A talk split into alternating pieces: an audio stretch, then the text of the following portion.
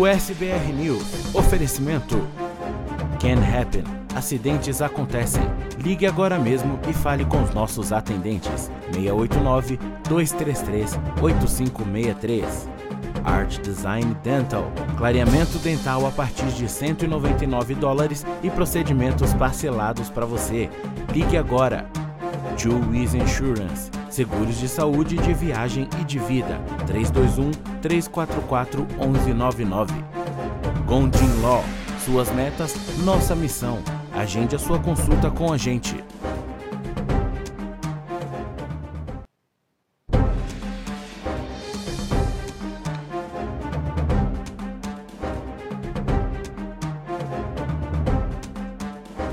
Olá, muito boa noite para você. Seja muito bem-vindo ao USBR News ao vivo, direto dos estúdios da USBR TV, para você em qualquer lugar do mundo. Hoje é terça-feira, dia 20 de setembro de 2022. Na edição de hoje você vai ver um estudante é baleado e morto em Tampa.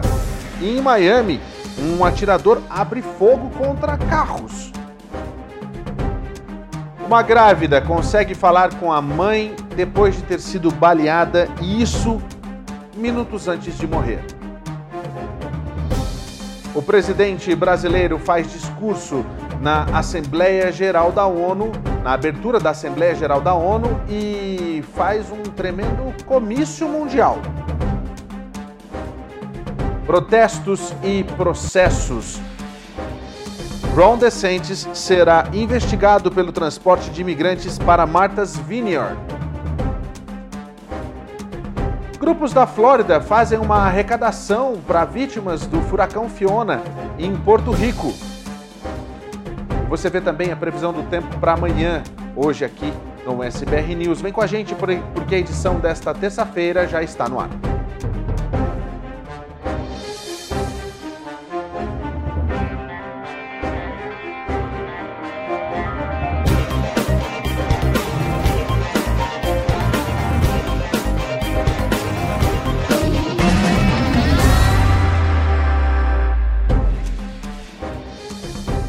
Boa noite para você, seja muito bem-vindo ao SBR News. Esse, essa é o SBR TV, a TV que representa você. E aqui você tem vez e voz, pode participar mandando a sua mensagem através das nossas redes sociais. Nós estamos ao vivo em todas as plataformas digitais, mas é através do chat, do YouTube, do Facebook e do Instagram que você manda a sua mensagem, manda o seu comentário, a sua sugestão.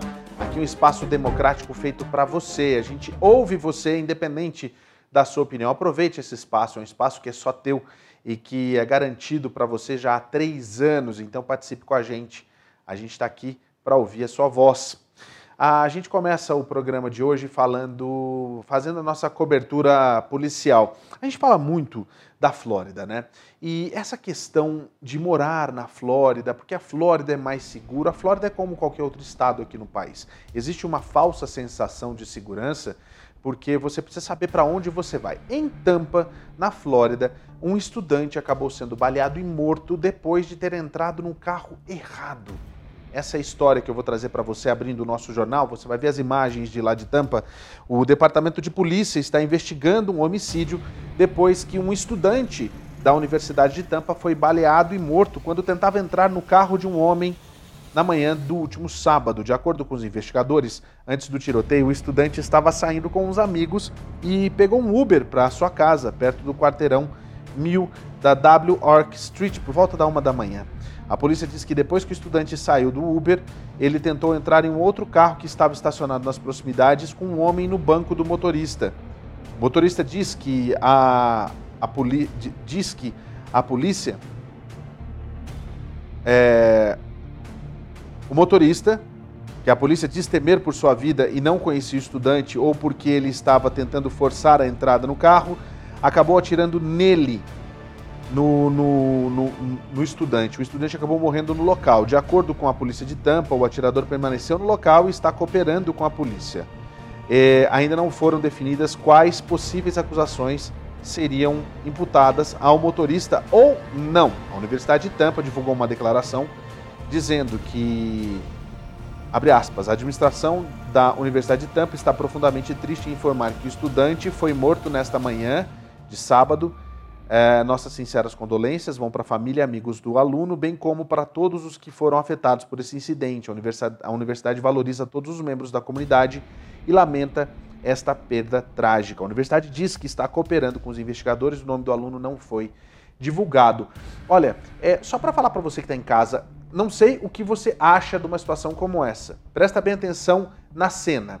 A pessoa chega em casa e tenta entrar num carro sei lá se ele se confundiu que esse carro seria o carro dele. Tem um motorista dentro do carro. Ah, não se sabe, não foi divulgado se esse estudante estava alcoolizado, mas ele estava com os amigos. Você acha correto a atitude do motorista? Eu quero ouvir o que você tem para me dizer.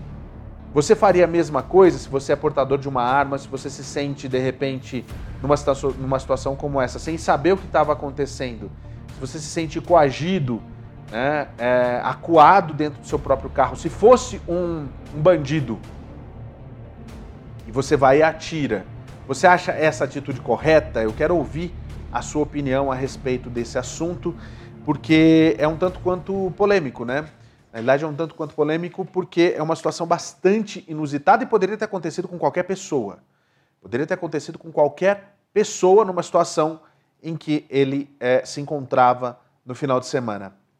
A gente segue ainda na Flórida porque em Miami um atirador estava numa, numa SUV e começou a atirar em vários veículos parados. Um absurdo, a gente vai ver o que foi que aconteceu nessa história. As autoridades estão investigando depois que alguém que estava numa SUV abriu fogo contra vários veículos na I-95 em Miami-Dade. Isso ontem de manhã. As autoridades da Patrulha Rodoviária da Flórida disse, disseram que uma mulher estava ao volante de um sedã de uma BMW preta em direção ao norte da I-95, perto da 125, quando alguém dentro de um SUV de cor escura abriu fogo pouco depois das 10h30 da noite. O BMW foi atingido várias vezes no lado do motorista, quando então a pessoa que estava nesse SUV saiu da, da Interstate. As imagens do local mostram buracos de bala na janela do lado do motorista, que no fim das contas não se feriu. Um segundo carro, um Nissan branco, também foi atingido por tiros no lado do passageiro na mesma área. Esse motorista continuou na direção norte e também saiu na I-95.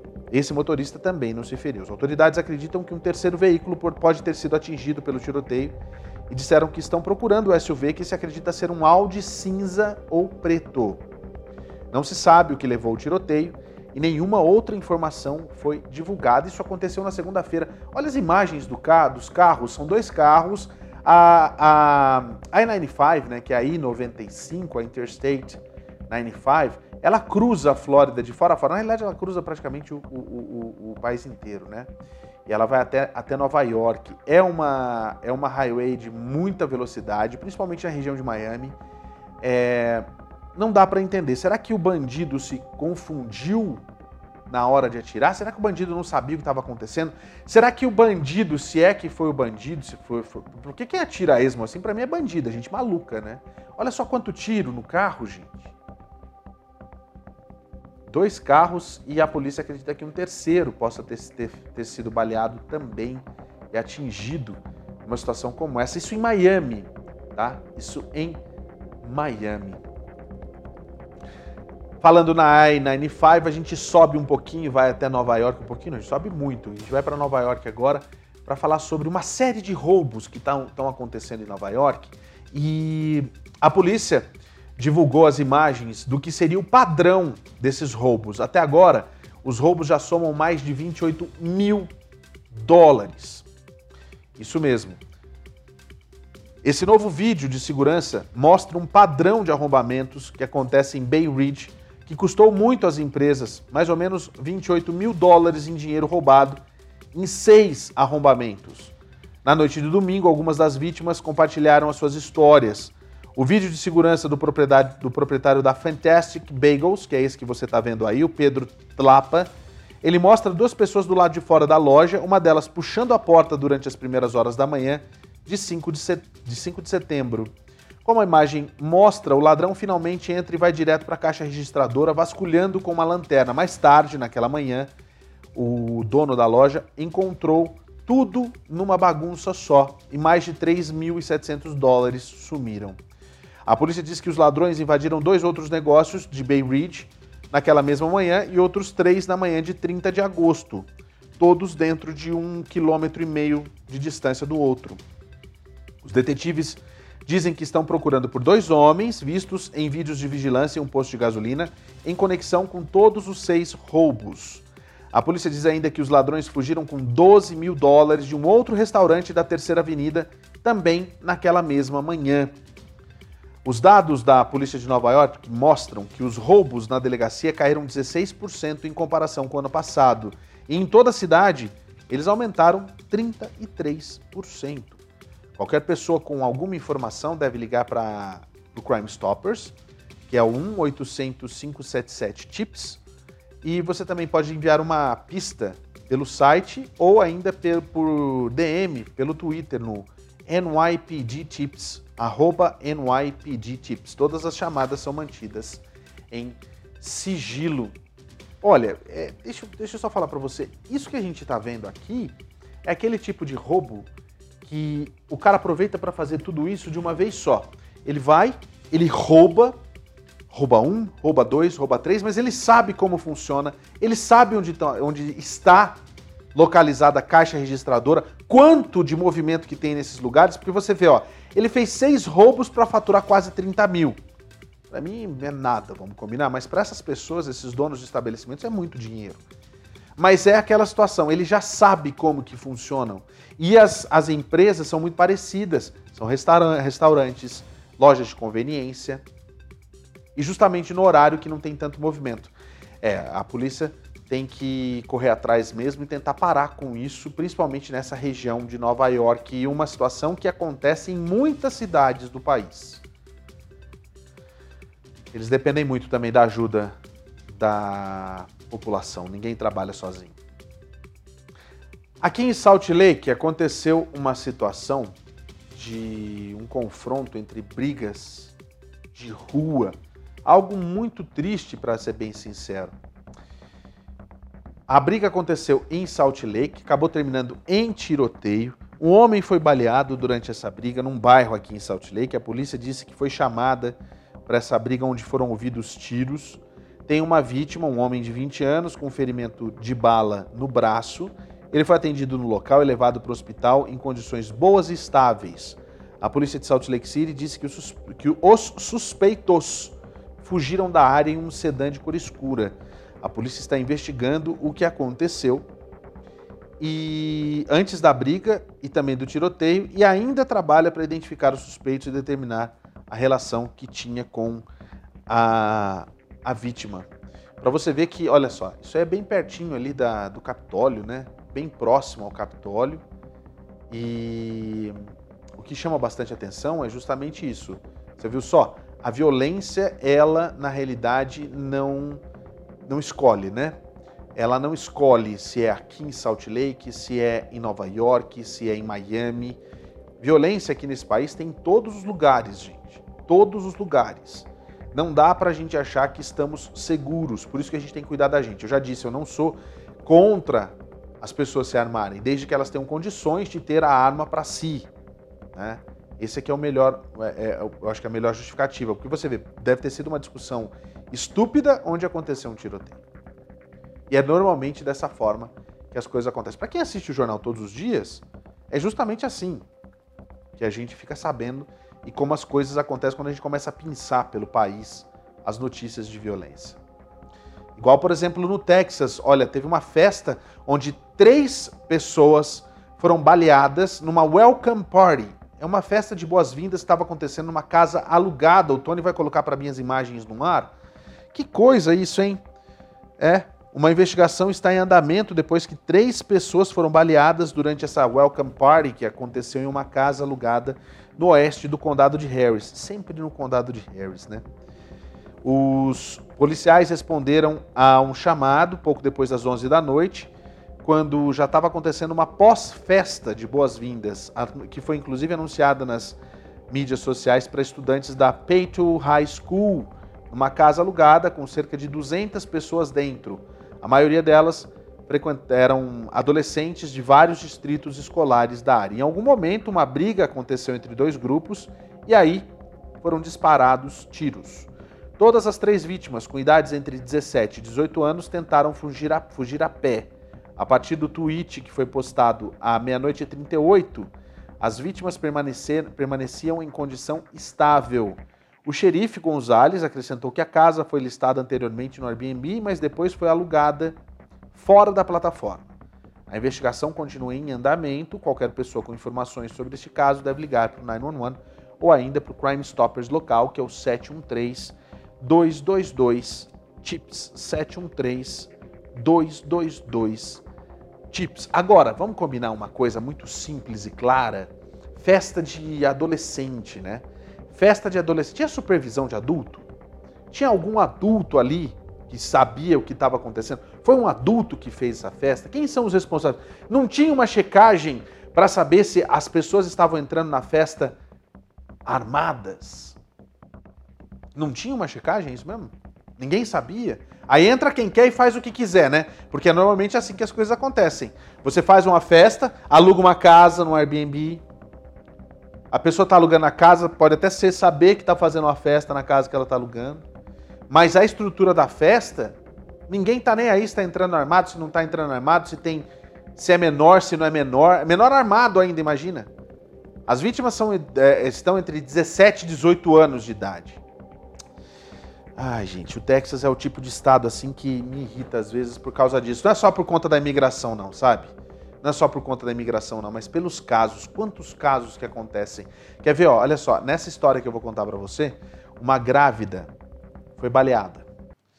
E antes dela morrer, ela conseguiu falar com a mãe por telefone. Que coisa, gente, que coisa. Olha só, um assassino está foragido e seria responsável por um tiroteio que custou a vida de uma mulher de 20 anos que estava grávida de oito meses. O menino estava a caminho e um chá de bebê aconteceria no dia seguinte. Era para ser um momento de celebração para Jennifer Hernandes, que você viu aí na foto. Mas na noite em que ela foi morta, ela acabou na noite anterior sendo morta a tiros no banco do passageiro do carro do namorado de 17 anos, depois que eles deixaram um posto de gasolina Shell que fica na Artex Drive. O filho não nascido, não sobreviveu. Ela estava ao telefone com a mãe e dizia: Não vou conseguir, mãe. Uma testemunha que chamou a polícia e correu para ajudar viu essa cena. Ela disse que ligou para o 911 e disse a eles que chamassem a ambulância porque ela foi baleada no rosto.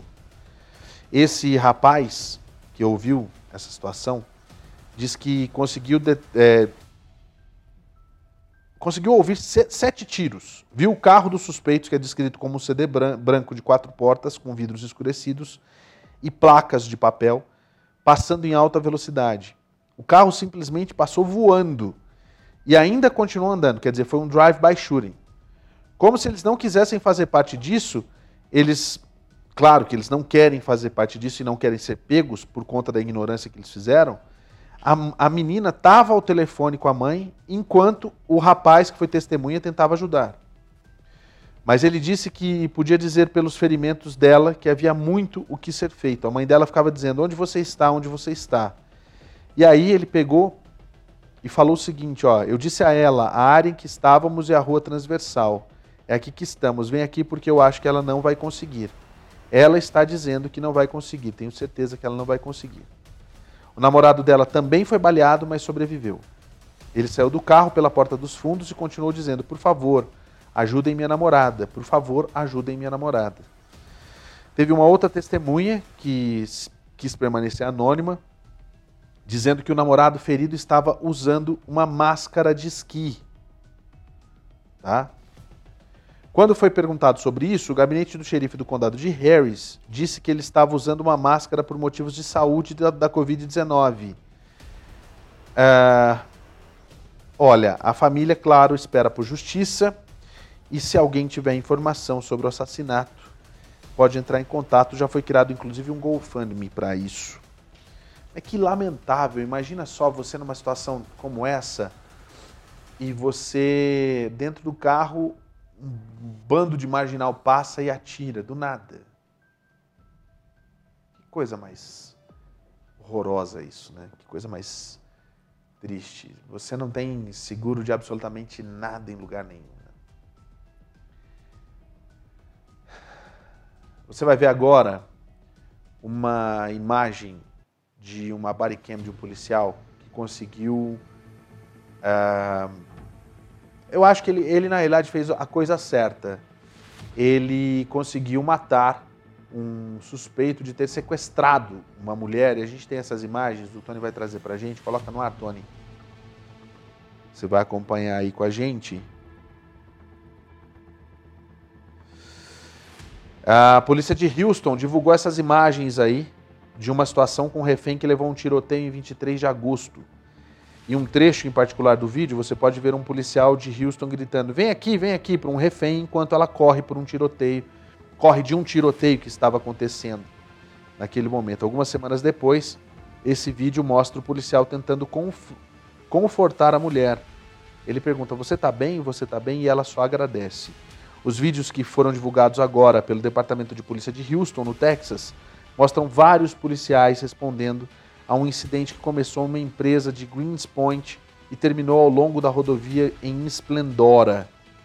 Uh, oficiais disseram que Melvin, Port, Melvin Porter, de 52 anos, supostamente fez refém uma mulher que trabalhava no escritório de sua ex-namorada nessa área de Greenspoint, em Houston. A ex-namorada de Porter então se ofereceu para trocar de lugar com o primeiro refém. Ela, ele forçou a ex-namorada a dirigir até a Splendora, quando, ou a Splendora, né? Quando ela disse que precisava usar o banheiro. Quando ele, parou em um posto de gasolina, a polícia entrou. A bodycam da do, do policial de Houston mostra vários incidentes em que tiros podem ser ouvidos, mesmo antes dos policiais saírem de seus carros patrulha. Os oficiais podem ser vistos se abaixando para se proteger, para se proteger enquanto os tiros continuavam. A mulher pode ser vista fugindo do carro onde estava sendo mantida em refém. O homem foi morto após ser baleado pela polícia. A refém saiu ilesa e nenhum dos quatro oficiais que abriram fogo foram atingidos.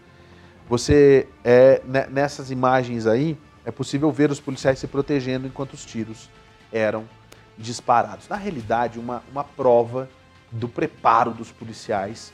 Em qualquer caso, olha lá, olha só, o tiroteio mesmo, tiro, tiro, tiro, é pei, pei, pei, entendeu? Aí, ó, a, a, esse aí é o. É, aliás, ele tá de laranja, esse moço aí, é porque ele já tinha passagem, né? Possivelmente ele já tinha passagem, né? Era, não era um santo que se revoltou com a mulher, porque é uma ex-namorada, e foi lá e sequestrou, covarde, né? Sequestrou uma outra mulher, e aí fez com que, a, a na coragem, a, a ex-namorada trocou de lugar com a refém, e aí aconteceu todo esse, esse drama. Que loucura isso, hein? Coisa de Netflix, assim, vamos combinar? Bem coisa de, de série, de filme. É, Chicago PD, essas coisas, né? Mas isso aconteceu no Texas. O Texas é um, é, é um, é um estado bem complicado, hein? Bem complicado. De lá do Texas, a gente vai para Los Angeles, para a cidade de Ensino. Um homem foi baleado e morto numa situação que eu vou contar para você agora. Isso na cidade de Ensino. Isso foi durante um assalto, tá? É... Um homem foi baleado, e morto durante o que a polícia acredita ter sido um assalto que aconteceu num bairro tranquilo de ensino ontem, segunda-feira de manhã. Os policiais responderam a um chamado por volta das seis e meia da manhã. Os investigadores disseram que a vítima, que foi descrita apenas como um homem de 24 anos, foi levada para o hospital próximo por um amigo. Os policiais responderam ao hospital local e conseguiram de determinar que a vítima do tiro do hospital estava ligada ao tiroteio que aconteceu na Martha Street. O homem morreu no hospital não está claro como ele estava conectado ao incidente em si. Segundo a polícia, ele estaria hospedado na casa onde tudo aconteceu. Enquanto isso, o vídeo fornecido por um vizinho de uma câmera de vigilância mostra dois homens na frente da casa do vizinho e um carro em alta velocidade indo em direção à casa onde aconteceu o tiroteio. Os homens do vídeo não foram identificados como suspeitos pela polícia. A discussão pode ser ouvida nas imagens de vigilância doméstica, embora seja bastante difícil de ouvir. Ali você viu o Mark Spain, que mora na área, conversando com a televisão. Ele diz o seguinte: Olha, eu vi duas pessoas, uma na minha garagem e outra no quintal do vizinho saindo do portão, e alguém indicou que alguém havia sido baleado. Eu não vi nem ouvi nada assim. E eles foram transportados em seu próprio veículo particular. Isso quem disse foi o vizinho que deu a entrevista para a televisão. Os suspeitos pareciam ter fugido do local e as autoridades não puderam fornecer uma descrição detalhada. Quem tiver informação pode entrar em contato com a polícia. Que loucura, hein? Que, que, que é, é, enfim, a gente não tem segurança mesmo mais em lugar nenhum, né? A gente não tem mesmo segurança em lugar absoluta, absolutamente nenhum por aqui. A gente vai agora para Minnesota para falar daquilo que, na realidade, é o que os republicanos estão brigando com os democratas, dizendo que quem está deixando passar essa quantidade de drogas são os democratas. Os democratas mostram que eles estão, sim, segurando toda essa droga lá, na fronteira. É o tal do fentanil. Olha, muito dessa droga já foi, já foi é, é, é, apreendida na fronteira sul dos Estados Unidos. Você está vendo as imagens aí? Em Minnesota aconteceu mais uma apreensão de drogas. Ela é conhecida nas ruas como Rainbow. Isso mesmo. Ah, que loucura, hein? E os pais estão sendo avisados que essa droga está agora em Minnesota e foi projetada para parecer como se fosse um doce. A Força Tarefa Antidrogas do Vale do Rio, Minnesota, diz que várias pílulas de fentanil de cores vivas foram encontradas em uma das residências envolvidas no incidente que aconteceu um tiroteio na semana passada em Mankato. Agentes da Força Tarefa que trabalham ao lado do Departamento de Segurança Pública dizem que as pílulas multicoloridas tinham um M estampado em um lado e 30 do outro. Eles testaram positivo para fentanil. O MRVDTF, tá, que é o, a Força Tarefa de Drogas do Vale do Rio de Minnesota, diz que, está, que esta é a primeira vez que encontra essas pílulas multicoloridas na área. O Departamento de Segurança Pública de Mankato alertou o público sobre as pílulas que dizem estar sendo usadas para atingir os jovens. O nome da rua para essas pílulas é Rainbow, o fentanil arco-íris são pílulas e pó de fentanil que vem em uma variedade de cores, formas e tamanhos brilhantes. É um esforço deliberado dos traficantes de drogas para aumentar o vício entre crianças e jovens adultos. As pílulas são estampadas, como a gente viu aí, com um M de um lado e o número 30 do outro. Isso tinha aparecido pela primeira vez na sexta-feira, no dia 16. O tenente Jeff Versal diz que os traficantes estão mirando nas crianças com essas pílulas potencialmente mortais. Eles também apreenderam pólvora e blocos que parecem giz de calçada, todos fazendo com que o fentanil pareça inofensivo. Só para explicar, gente, olha, o fentanil ele é um opioide sintético 50 vezes mais potente que a heroína e 100 vezes mais potente que a morfina. Apenas 2 miligramas de fentanil o equivalente a 10, 15 grãos de sal, é considerado uma dose letal. Que coisa, hein? Agora imagina uma pílula desse tamanho.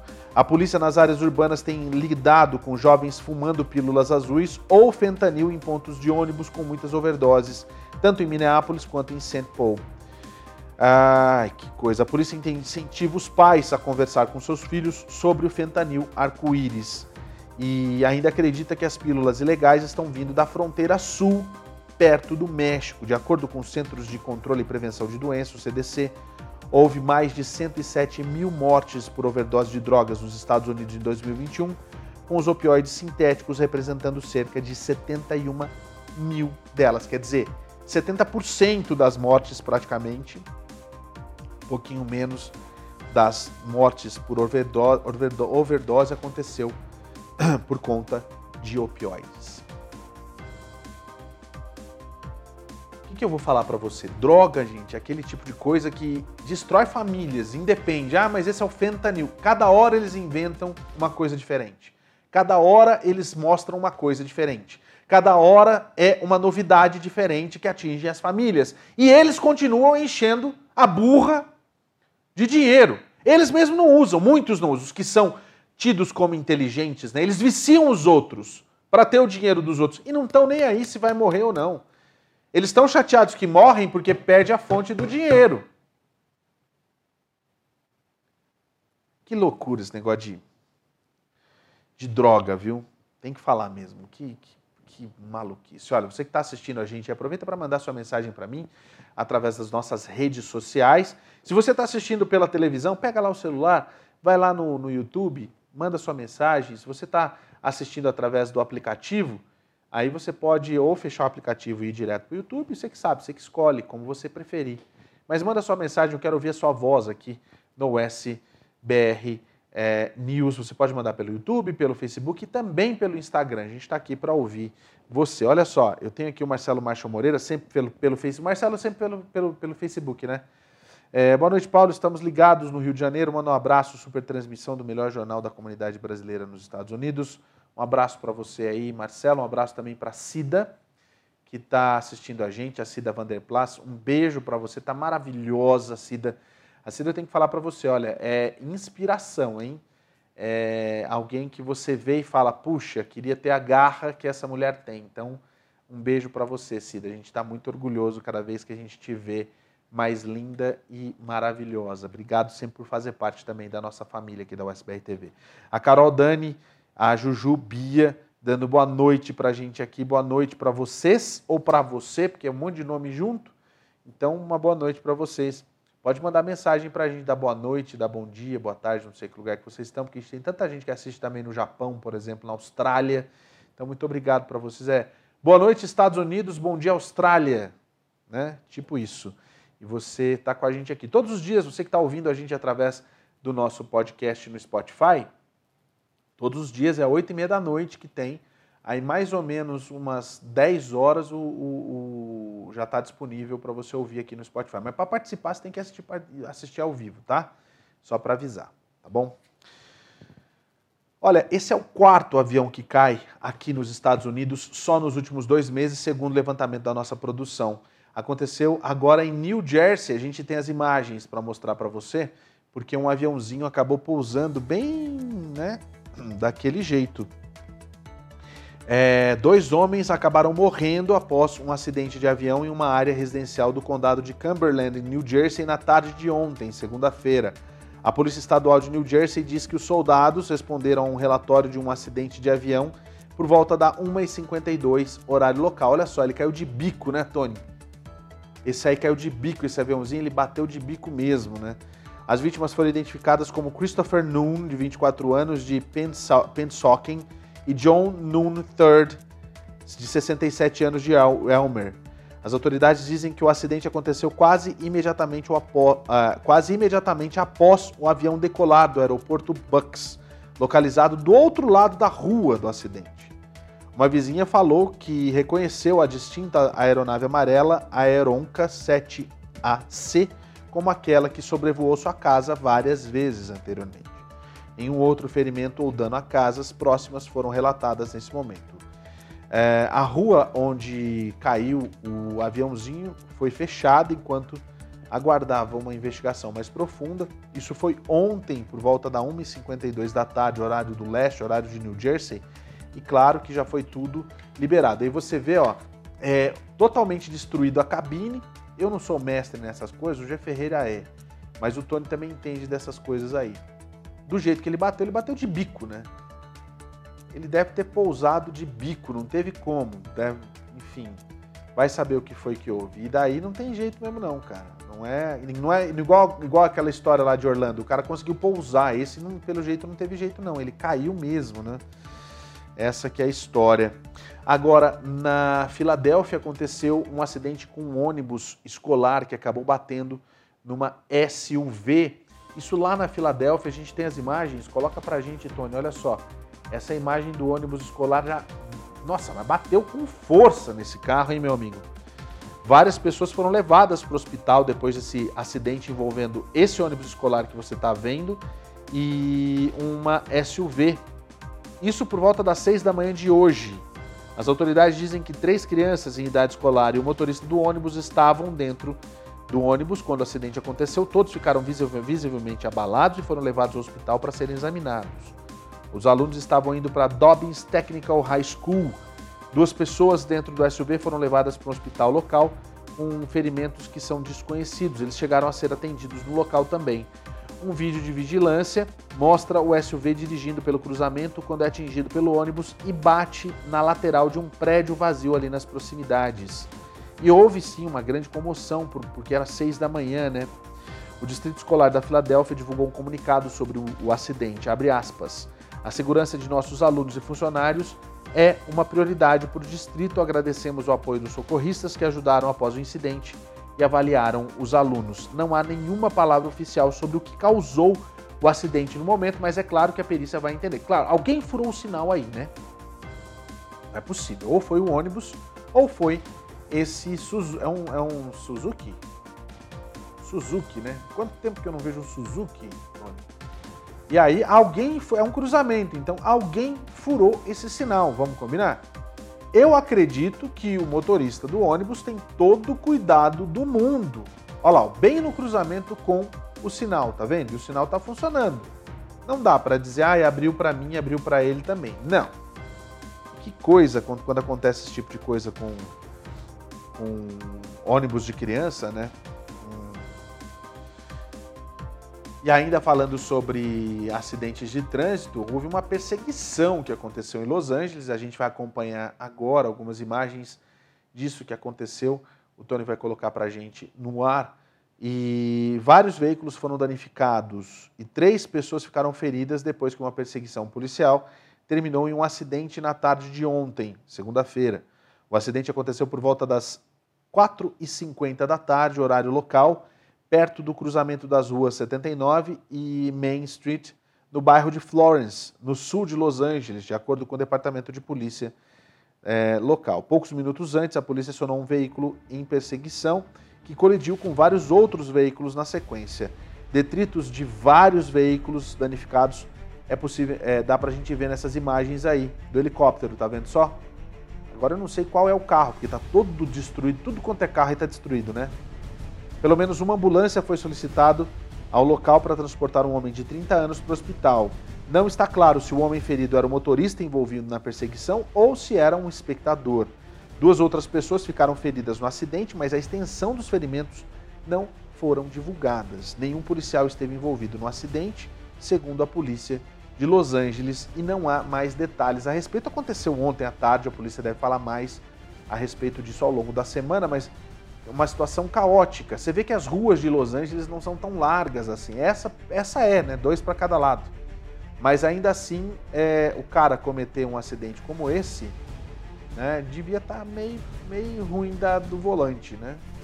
E que responsabilidade de um, Isso para mim é um bandido vagabundo. Olha a situação dos carros. São só é aquele, aquela situação do cometa, né? Vai passando e deixando um rastro de destruição, né? Furacão também, mesma coisa. Que loucura isso. Então quero aproveitar e falar para você do seguinte, ah, vou me levantar aqui para ficar bonitinho, tá vendo? Porque é o seguinte, olha só, você que está assistindo a gente agora, eu quero dar um recado para você muito. Você viu a quantidade de acidentes que a gente mostrou aqui?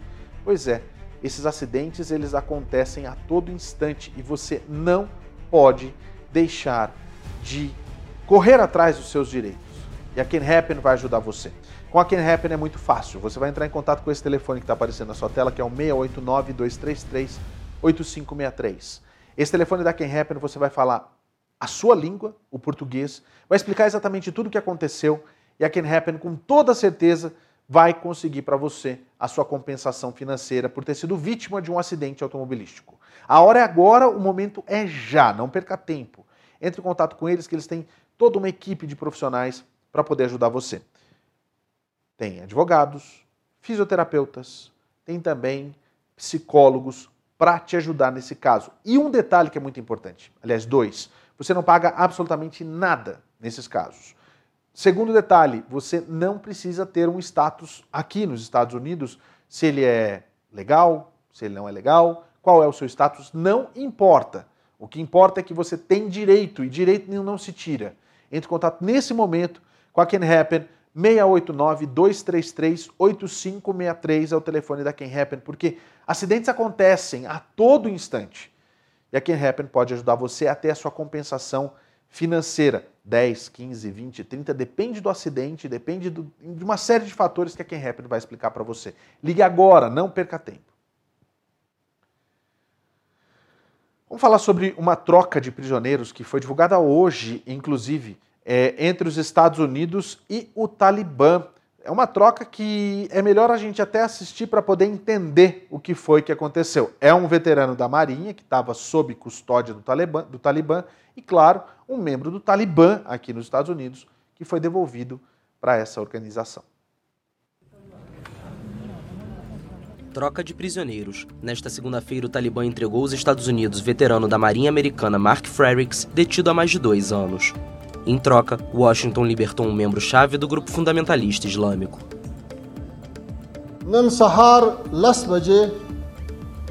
Hoje, às 10 horas, no aeroporto de Cabul, esse cidadão americano foi entregue à delegação americana e Raj Bashar foi entregue ao Emirado Islâmico do Afeganistão.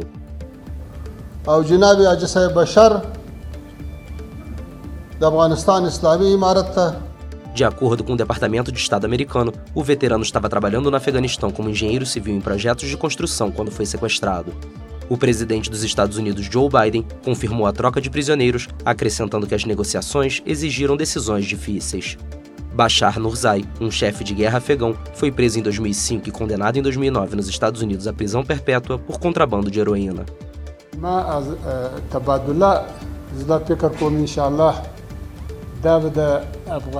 Minha troca será uma fonte de paz entre o Afeganistão e os americanos, porque um americano também foi libertado, e eu também fui libertado pelos esforços do Emirado Islâmico e dos meus irmãos Mujahideen.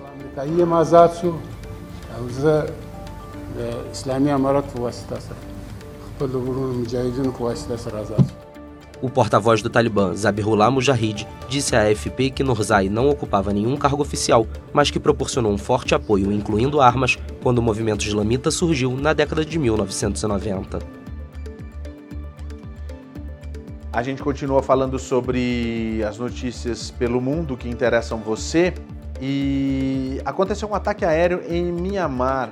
O Unicef afirma que o exército matou 11 crianças e deixou 15 desaparecidas num ataque que aconteceu a uma escola. Pelo menos 11 crianças morreram em um ataque aéreo que destruiu uma escola em um vilarejo no norte de Mianmar.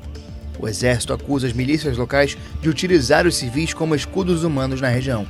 O Unicef afirma que os tiros foram dados de maneira indiscriminada em áreas civis na região de Sagang. Pelo menos 15 crianças da mesma escola estão desaparecidas. Um vídeo obtido com uma associação local mostra manchas de sangue no chão da escola e o corpo de uma criança envolto em um lençol com a mãe de luto. A junta militar que comanda Mianmar confirmou nesta terça-feira que várias pessoas morreram e ficaram feridas no vilarejo durante uma operação que envolveu diversos helicópteros na última sexta. No decorrer da operação, as Forças Armadas apreenderam 23 minas e 8 bombas de fabricação caseira desde o golpe de Estado em 1 de fevereiro de 2021, que derrubou o presidente Aung San Suu Kyi, o exército lidera uma violenta repressão contra opositores, com quase 2.300 civis mortos e mais de 15 mil detidos.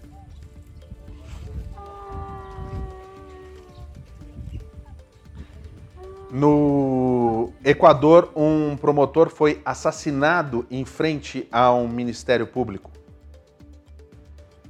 Um promotor que investigava feminicídios no Equador foi assassinado por homens armados nesta segunda-feira em frente à sede do Ministério Público no porto de Guayaquil.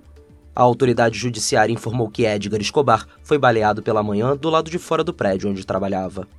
De acordo com o MP, dois dos supostos agressores já foram presos durante uma operação em uma favela de Guayaquil, que também apreendeu uma motocicleta e a arma com a qual teriam disparado na vítima. O assassinato de Escobar coincide com o escândalo do desaparecimento da advogada Maria Belém Bernal, de 34 anos, em uma delegacia de Quito. Há uma semana, a mulher entrou na Escola Superior de Polícia para visitar o marido, o tenente Germán Cáceres. Desde então, não há informações sobre seu paradeiro. Diante das suspeitas do que pode ser um caso de feminicídio, o tenente prestou uma declaração judicial. Depois disso, foi considerado foragido. O governo destituiu Cáceres e removeu do cargo o chefe da Escola de Formação de Oficiais o Equador registra altas taxas de violência de gênero. Segundo o Ministério Público, pelo menos 573 mulheres foram assassinadas desde 2014 em casos classificados como feminicídios. A Fundação Aldeia, instituição que mapeia este tipo de crime no país, registrou 206 assassinatos de mulheres apenas este ano.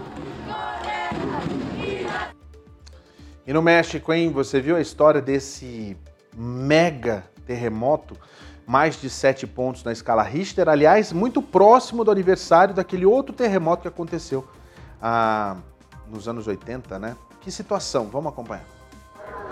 Um terremoto de 7,7 graus na escala Richter abalou o centro do México nesta segunda-feira.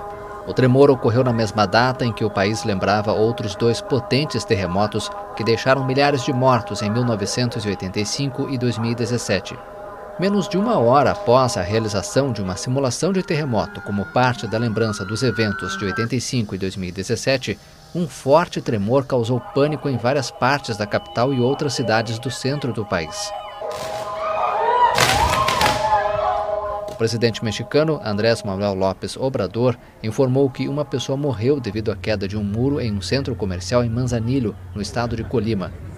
O Centro Sismológico Nacional detalhou que o fenômeno ocorreu às 13 horas e 5 minutos pelo horário local, com profundidade de 15 quilômetros, e seu epicentro 59 quilômetros ao sul de Qualcomán, no estado de Michoacán, na costa do Pacífico. O Centro de Alerta de Tsunamis do México previu variações anômalas do nível do mar de até 82 centímetros na região do epicentro.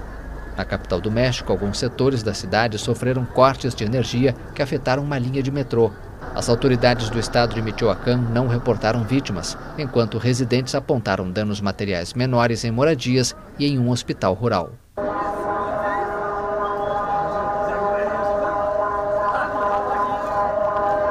Você sabe que essa história, inclusive, do terremoto lá, em, em, lá no México, é, chama atenção para a falha de San Andreas, do super terremoto que todo mundo espera lá em Los Angeles de um dia acontecer, né? Eu espero que não aconteça, por favor. Já pensou se acontece um troço desse?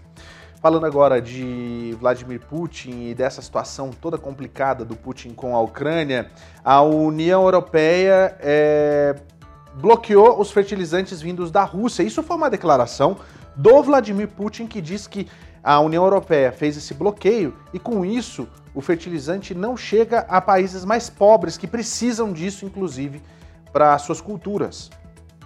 Vladimirovich Putin. O presidente da Rússia, Vladimir Putin, acusou a União Europeia nesta terça-feira de bloquear a doação de 300 mil toneladas de fertilizantes russos a países pobres e em desenvolvimento, em um momento em que Moscou reclama de obstáculos às exportações. A Rússia, potência mundial de cereais, não pode vender a produção e os fertilizantes por causa das sanções ocidentais que afetam os setores financeiro e logístico. Infelizmente, essas políticas também estão afetando os estados inocentes, especialmente os mais pobres e em desenvolvimento. Eles são os primeiros afetados pelas restrições ao suprimento de energia, comida e fertilizantes para o mercado mundial. Em 2021, a Rússia era o primeiro exportador de fertilizantes nitrogenados e o segundo de fertilizantes potássicos e fosforados. As declarações foram dadas em um momento em que Moscou questiona cada vez mais os dois acordos alcançados em julho que permitiram a exportação de trigo e de milho da Ucrânia, apesar da continuidade da ofensiva. O Kremlin afirma que a maior parte dos alimentos ucranianos vai para países europeus, o que Kiev nega. Olha, e ainda falando sobre mundo, aconteceu a abertura da Assembleia Geral da Organização das Nações Unidas. E como é de costume, a, o Brasil é o responsável por fazer o discurso de abertura. Algo que, inserido nessa situação que a gente vem vivendo, que é justamente da, da política e das eleições, o presidente candidato Jair Bolsonaro aproveitou mais de 20 minutos para fazer um discurso, um comício mundial na Assembleia Geral da ONU. O presidente Jair Bolsonaro discursou nesta terça-feira na abertura da Assembleia Geral das Nações Unidas em Nova York, como é tradição dos chefes de Estado brasileiros darem início às discussões. Na fala, ele defendeu o agronegócio brasileiro e elogiou o trabalho de preservação ambiental no país, que tem sofrido muitas críticas pelo desmatamento e pelas queimadas. Se não fosse o agronegócio brasileiro, o planeta passaria fome pois alimentamos mais de um bilhão de pessoas ao redor do mundo. Na Amazônia brasileira, área equivalente à Europa Ocidental, mais de 80% da floresta continua intocada, ao contrário do que é divulgado pela grande mídia nacional e internacional. Desde que Bolsonaro chegou à presidência, o desmatamento médio anual na Amazônia brasileira aumentou 75% em comparação com a década anterior. Há duas semanas das eleições, o presidente voltou a elogiar o trabalho de combate à corrupção do governo, apesar das denúncias de que o Ministério da Educação, na gestão Milton Ribeiro, teria dado prioridade à liberação de recursos a municípios governados por pessoas próximas a dois pastores evangélicos. Bolsonaro apresentou às delegações da ONU um Brasil em total recuperação até o final de 2022 e a pobreza em queda acelerada, apesar da guerra na Ucrânia ter prejudicado a economia mundial. E falando sobre economia, o Brasil acabou assinando um acordo com os Estados Unidos, é um acordo de é, cooperação no comércio. A Receita Federal afirmou na última sexta-feira que que, de, que aconteceu. Vamos de novo.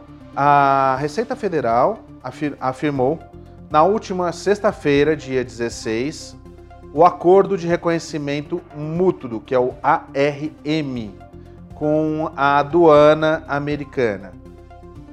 Isso acabou oficializando a parceria entre os seus programas de operador econômico é, autorizados o evento de assinatura ocorreu em Washington, D.C., nos Estados Unidos, e encerrou uma longa jornada de negociações entre as equipes técnicas da, Secretarias Especial, da Secretaria Especial da Receita Federal do Brasil e também do Serviço de Alfândega e Proteção de Fronteiras do governo dos Estados Unidos. Que foi iniciado, essa conversação começou em 2015.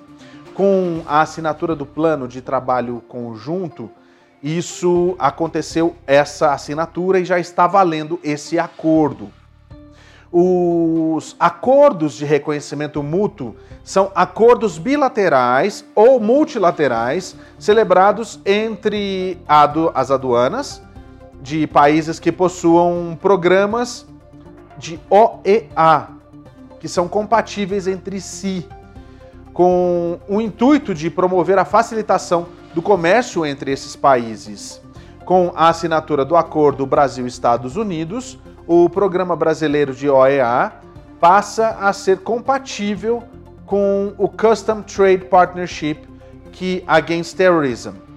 Esse é um dos maiores programas de certificação em segurança da cadeia logística do mundo.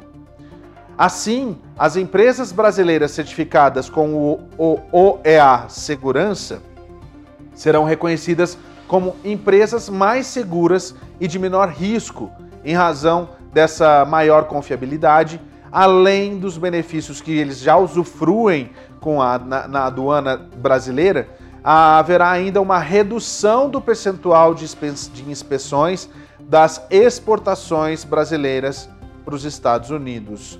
E ainda uma prioridade da análise quando essas cargas forem selecionadas para verificação.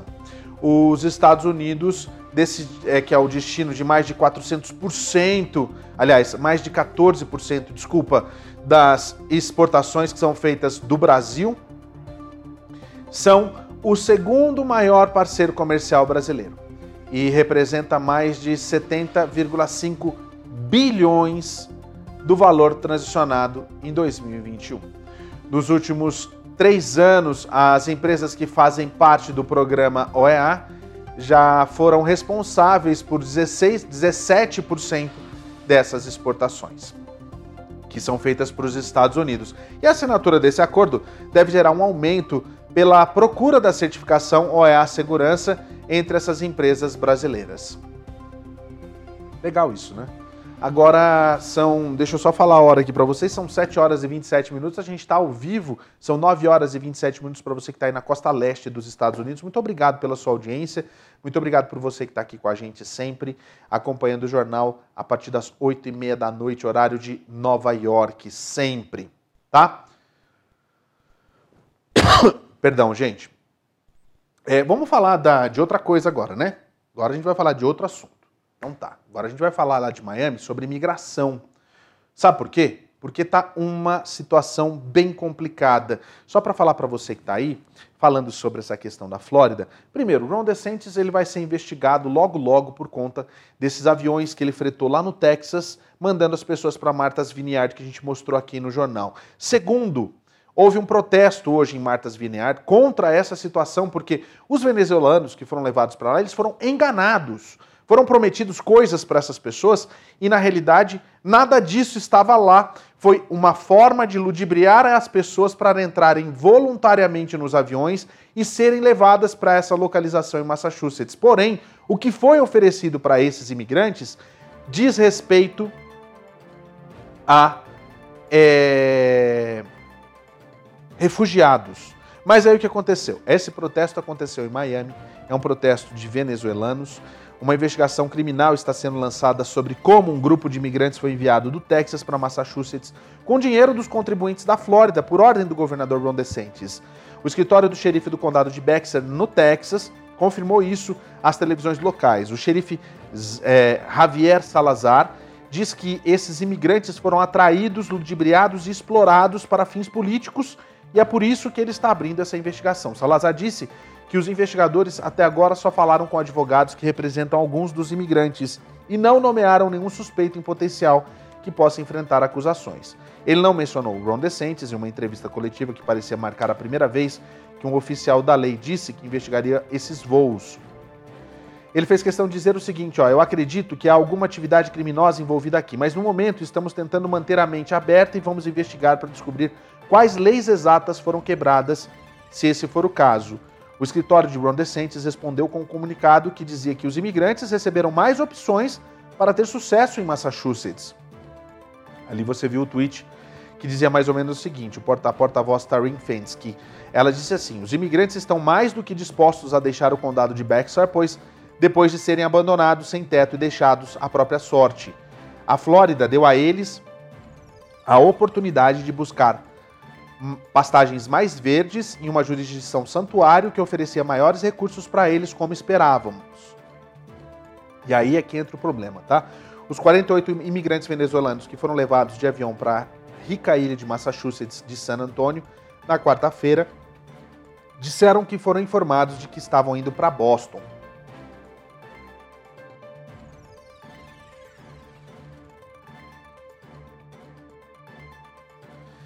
Uh, alguns democratas pediram ao Departamento de Justiça que investiguem esses voos, incluindo o governador da Califórnia, Gavin Newsom, e o deputado norte-americano Joaquim Castro, que o distrito inclui a cidade de San Antonio, no Texas.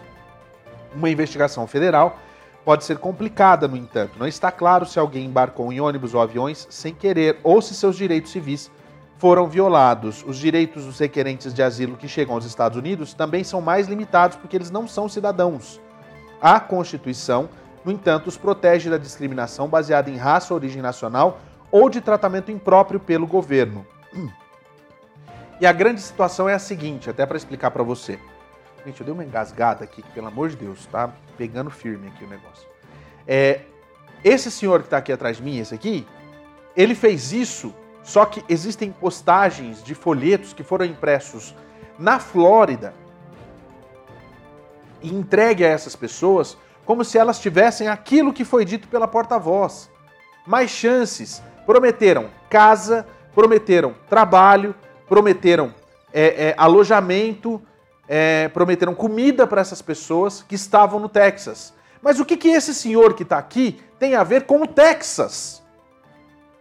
Ele gastou dinheiro de contribuintes da Flórida, que tem muito imigrante brasileiro que paga imposto na Flórida, para poder levar essas pessoas para lá. Por quê? Porque é bonito, aciona, infla a base republicana, que é isso que quer, a base de quem não gosta do governador, que, do, do, do presidente que está aí. Mas o que, que a Flórida tem a ver com o Texas?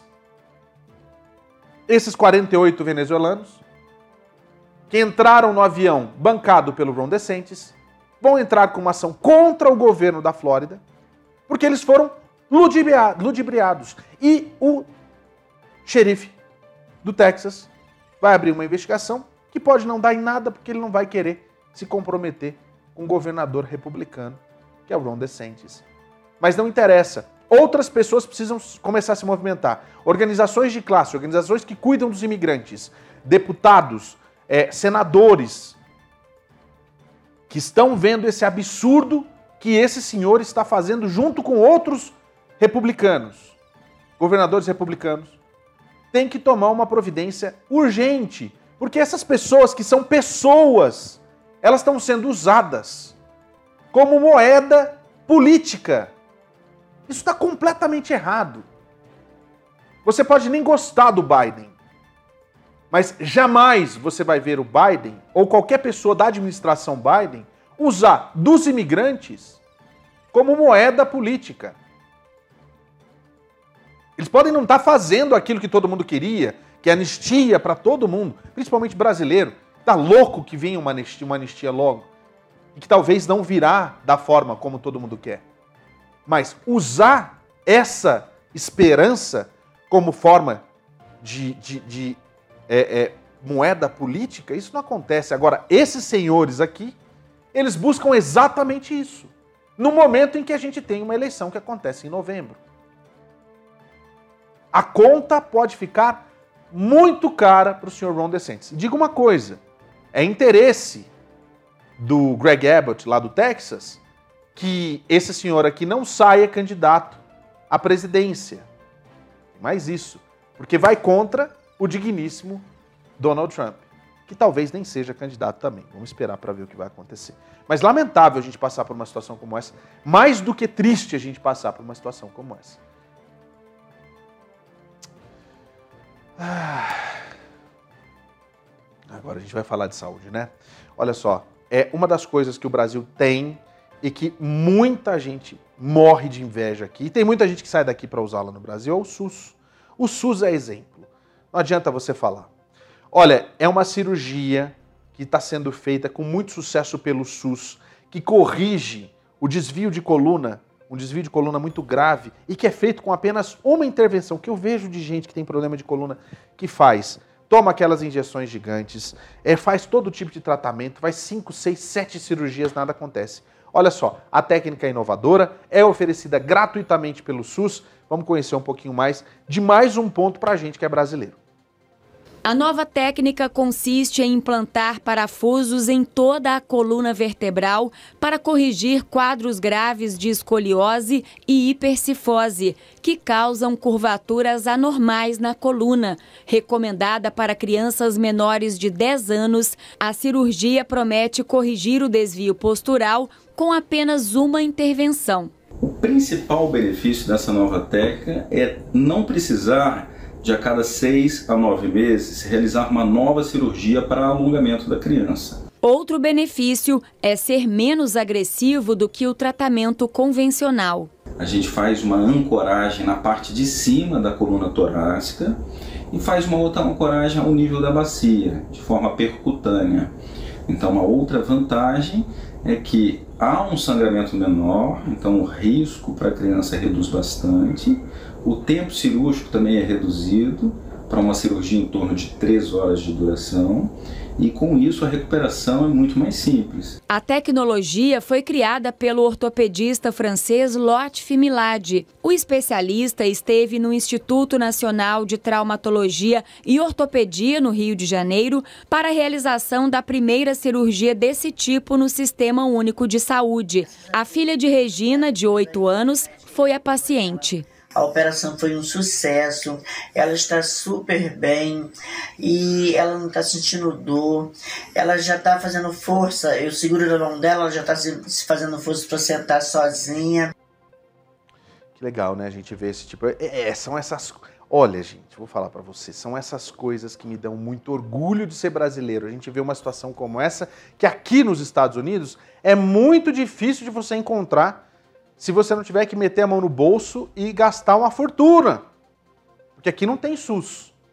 Aqui não tem SUS. Aqui ou você tem um plano de saúde ou você não tem um plano de saúde. E aí, meu querido, você vai ficar com a dívida quilométrica para você pagar, né? E lá não. Lá até espera um pouquinho porque a fila é grande, né, Tony? O Tony tá esperando para fazer uma, uma cirurgia de mudança, eu não sei de que mudança do que, que quer fazer lá no SUS, e aí que não, não chega nunca a data dele. Mas olha que legal, quando você tem a possibilidade de aqui no Brasil, aqui nos Estados Unidos, você ser tratado por é, dentistas que são brasileiros, pessoas que entendem daquilo que você precisa, nada melhor do que a gente buscar esse tipo de tratamento com quem fala a nossa língua, com quem trata a gente bem, com quem sabe daquilo que a gente precisa. E a Art Design Dental tem tudo isso. Se você precisa fazer um tratamento dentário, não vai para o Brasil. Para com essa história de ir para o Brasil, gente. Para que ir para o Brasil? Você não precisa sair daqui para fazer isso, porque na Art Design tem tudo. Você chega lá, você marca a sua hora, você vai ser atendido com aquele carinho, com aquele jeito gostoso que só Art Design tem para tem você, porque são brasileiros licenciados que trabalham direito, que trabalham querendo o seu bem-estar. E na Art Design tem, além de tudo, preço, financiamento e tudo que você precisa para dar aquele sorrisão que a gente sabe que abre portas. Vai me dizer que não. Arte Design Dental entre em contato agora com 801 875 0730. Acabou aquela história de ir para o Brasil para fazer tratamento odontológico. Agora você tem a chance de fazer aqui mesmo, nos Estados Unidos.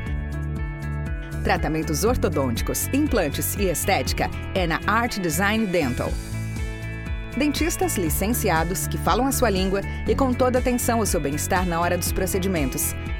Faça uma avaliação para tratamentos com aparelhos convencionais ou invisíveis, implantes, além de botox e fillers. Ligue agora mesmo e marque uma consulta. 801 8750 730. Art Design Dental. Porque ir para o Brasil cuidar dos seus dentes é coisa do passado.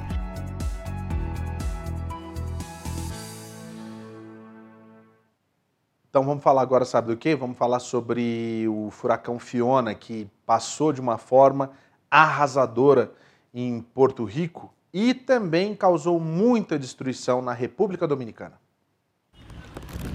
O furacão Fiona provocou destruição na República Dominicana. As precipitações registradas desde a madrugada e os ventos obrigaram as autoridades a levarem quase 800 pessoas para áreas seguras.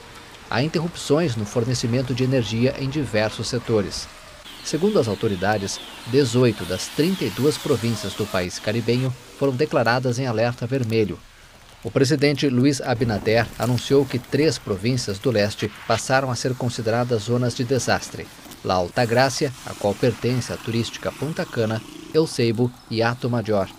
Um homem morreu em Nágua, no norte, quando uma árvore que ele cortava caiu sobre ele.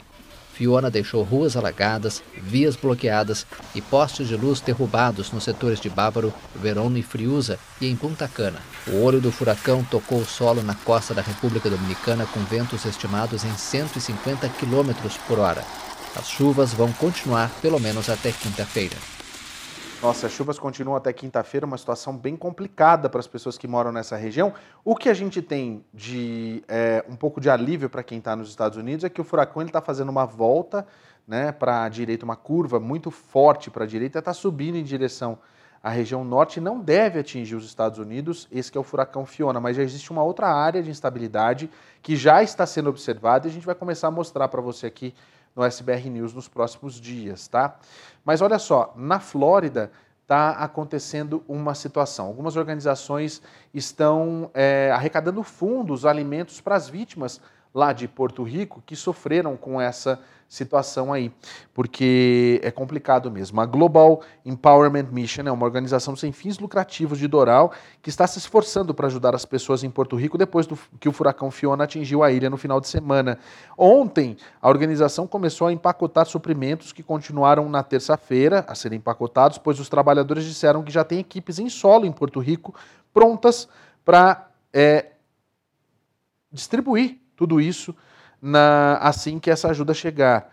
Essa que você está vendo, a Emily Fulmer, ela diz o seguinte, que estamos nos preparando para começar a enviar via aérea e marítima imediatamente as nossas caixas principais com as quais começamos na fase 1, são um kit de necessidade familiar que consiste em uma família de 4 a 5 pessoas, pode sustentá-los por uma semana ou duas, então cerca de metade disso aqui, que você está vendo aí atrás, está cheio de comida, a outra metade é higiene. A fase 2 enviará suprimentos maiores, como geradores e sistemas de purificação de água, que são uma grande necessidade no momento, considerando que muitos ainda estão sem energia. O grupo esteve em Porto Rico após o furacão Maria, em, há cinco anos, em 2017, e disse que por causa das parcerias que fizeram na ilha desde então, eles podem ajudar imediatamente. Que legal, hein? O presidente Joe Biden declarou estado de emergência para o território e a FIMA já tem 300 tripulantes, tripulantes que estão em Porto Rico. O furacão Fiona é o primeiro furacão a atingir a ilha desde o furacão Maria há cinco anos. Os meteorologistas previram inundações, deslizamentos de terra e, e muitos com risco de morte. A Arquidiocese de Miami também vai ajudar as arquidioceses de Porto Rico e está pedindo doações monetárias que serão todas destinadas ao alívio do furacão Fiona.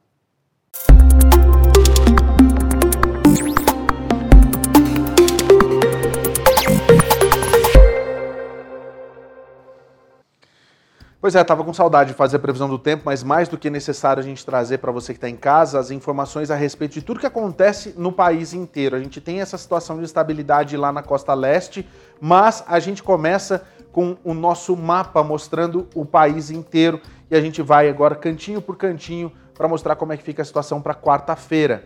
Então, vamos lá. Olha só, essa área que a gente vê de muita chuva, inclusive nessa região na costa eh, oeste dos Estados Unidos, previsão de muita chuva para Salt Lake City, presta bem atenção aqui. A máxima não passa de 83, é muito calor, então tem calor, chuvas e trovoadas. Essa área de instabilidade vem desde Phoenix aqui no Arizona, sobe passando inclusive pelo Colorado também. Denver, a previsão é de chuva com 60 de máxima. A gente tem também Albuquerque no, é, no Novo México com sol, porém isso na quarta-feira. Como a gente pode ver, a área deve se deslocar para a costa leste. Ela está vindo dessa região aqui. Então a gente tem também Las Vegas com 92 e muito sol. Aqui ainda a gente vai para San Diego, São Francisco com 71 sol entre nuvens. Existe ainda uma grande parte aqui do extremo norte da Califórnia com bastante chuva. A gente tem San Diego no extremo sul com 77, dia ensolarado sem problema algum. E Seattle também no extremo norte dos Estados Unidos né? Aqui na realidade aqui é o extremo noroeste dos Estados Unidos, 77 é a máxima com sol o dia todo. Vamos seguir então no mapa para a gente ver mais uma região que é, é, também de como vai ficar no próximo dia. Na costa leste, que é uma área que a gente vê, tá vendo? Muito calor na costa leste. A gente vê aqui é, na Flórida, Miami, Tampa e Tyrusville tudo com chuva, muita chuva, trovoada, 88 de máximo em Miami, 89 aqui em Tampa, Tyrusville 85, aqui em Tallahassee, a capital da, da Flórida, a gente vê que é sol o dia todo, chegando a 94 de máxima, subindo um pouquinho mais para a Geórgia, a gente tem Atlanta com 92, a gente fala agora aqui de New Orleans, 95 com sol entre nuvens, você vê o calor as máximas muito quentes na costa leste dos Estados Unidos ainda. Nashville chegando aqui a 97 de máxima. E aqui na, no Texas a gente tem sempre, quando, quando a gente fala do Texas, a gente fala de Dallas e Houston com a mesma temperatura, 97 Dallas, 97 também Houston. E agora a gente segue para o centro do país para a gente ver como é que vai ficar a situação, porque essa área de estabilidade está passando e está levando um pouquinho mais de frio para todas essas regiões, né? Minneapolis 68 com sol entre nuvens. A gente tem Chicago com muito calor ainda, porque você vê que está passando essa área de instabilidade. Essa, na realidade, é uma área de alta pressão, né? E 80 é a máxima com sol entre nuvens. Aí a gente vê aqui Bismarck com 66, Rapid City com 65 sol entre nuvens e North Plate com 60. Kansas City aqui embaixo, 81 é a máxima com sol entre nuvens também. E a gente segue então para você ver como é que fica o mapa do país inteiro nessa situação de quarta-feira. Aliás, ainda não, a gente tem ainda o extremo leste dos Estados Unidos que eu não falei, tem mais isso aqui ainda. Calma, Paulo Sérgio. Olha só, Buffalo aqui em Nova York é chuva o dia todo, 80 é a máxima, a máxima a gente tem Albany com 75, em Nova York a gente tem 81 de máxima com sol entre nuvens, com, com nuvens esparsas ao longo do dia. Boston, dia parcialmente nublado, 74 é a máxima, já vai começa a diminuir um pouco a temperatura para você que mora aí na região de, de eh, Boston. Burlington, a gente vê aqui em cima, 71 e Pittsburgh 85. Para Washington DC, a temperatura máxima é 87 e o sol também fica entre nuvens. E agora sim a gente vê como é que fica o mapa no país inteiro para você ver como é que a situação se fecha nessa quarta-feira. É aquilo que eu estava falando. A gente tem uma área de alta pressão que se junta com uma área de baixa pressão, o que pode ocasionar chuvas, principalmente nessa região toda que a gente falou, é porque a gente tem do, duas áreas. Olha só, o furacão está aqui, ó. Não sei se vocês, vocês conseguem ver aí, a gente tem um furacão que está bem na, na ponta e é esse furacão que está levando essa quantidade de chuvas para todo o estado da Flórida. E aí sim a gente tem toda essa situação de instabilidade que corta desde o oeste até o extremo leste aqui dos Estados Unidos. É a previsão do tempo bem completinha para você, para você ficar preparado para essa quarta-feira. Amanhã tem muito mais, pode ter certeza, né? Agora já são que horas então? 9h48. Olha, é, você faz o seguinte: não, não, não, não, ó, não perca a chance de acompanhar a gente através das suas plataformas digitais. A gente está no Spotify, no seu principal tocador de podcasts, você pode ouvir o nosso jornal. Passe para frente, passe para as pessoas. Tem muita gente que não tem é, como assistir o jornal, mas tem como ouvir. Então, muito obrigado você que está ouvindo a nossa programação sempre. Olha, hoje tem uma novidade na programação. Amanhã a gente vai ter o Tá Servido, mas hoje a gente vai ter um programa especial do Tudo em Dia com Amanda é, que gravou lá em Nova York. Você fica com a gente para acompanhar essa edição, que é o último programa que a Amanda deixou pra gente e que eu acho que é muito legal da gente acompanhar. Tá muito bacana. Fique com a gente aqui na nossa programação. Uma boa noite para você. Até amanhã. Valeu. Tchau.